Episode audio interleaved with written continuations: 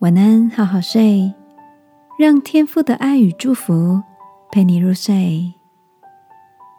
朋友，晚安。今晚来听听天才老爸如何陪伴你一起面对生活上的大小问题。嗨，朋友们，晚安。我是天才老爸，今天要来回复一位年轻人小峰的提问。他说，一直很想升主管。但是终于升上主管之后，发现自己好像就得跟老板站在同一边来要求同事了，这让他觉得好像背叛了朋友一样，很痛苦。怎么办？首先恭喜小峰在工作上有了提升，这好像跟我小时候第一次当班长的心情很像哎，又得管秩序，又得跟老师打小报告。然后大家都不跟你玩了，对不对？确实不好受。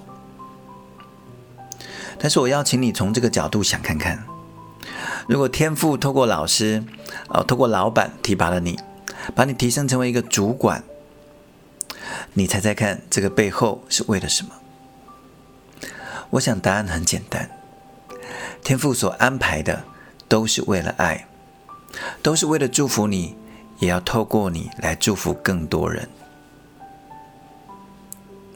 也许你会认为去要求你的同事是在给他们找麻烦，是不是不要太严格，大家开心就好呢？这样比较有爱呀。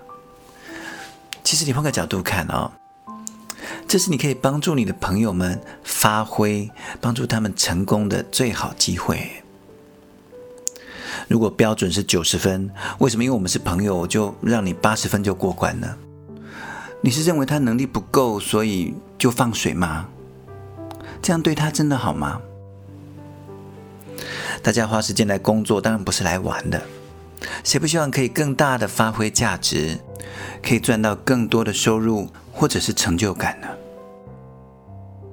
圣经里面就记载了大卫王的团队里面有三大勇士。他们的英雄事迹都很强大，就是万夫莫敌那种的。但是根据专家的研究啊，他们的出身可能有些很卑微，甚至有些是在逃亡的亡命之徒。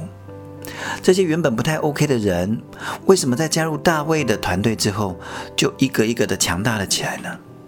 甚至他们还变成被写进圣经里面的勇士。哎，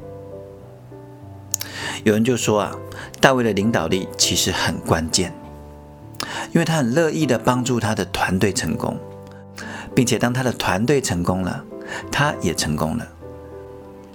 这是一个很好的榜样，有机会你可以打开圣经看看。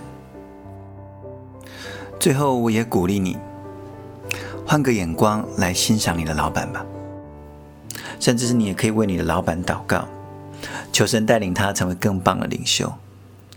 那我们也都能更多的发挥，而且更多的赚钱了。你看啊，上帝讲遇到现在的老板与同事，其实也是在提升你的能力，扩张你的境界。而上帝要你坐上这个位置，更是对你有一个重要而美好的计划，不是吗？我们一起来祷告，亲爱的天父，求你调整我们的眼光，让我们可以从一个主管的角度，一个领导者的角度。来看我要如何祝福我的团队，祝福我的老板以及我的客户。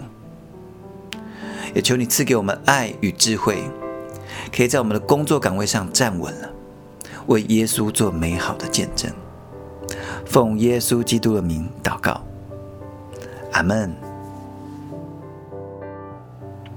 祝福你步步高升，在工作、生活、家庭之中都成为一位。有爱、有智慧的领导者，晚安。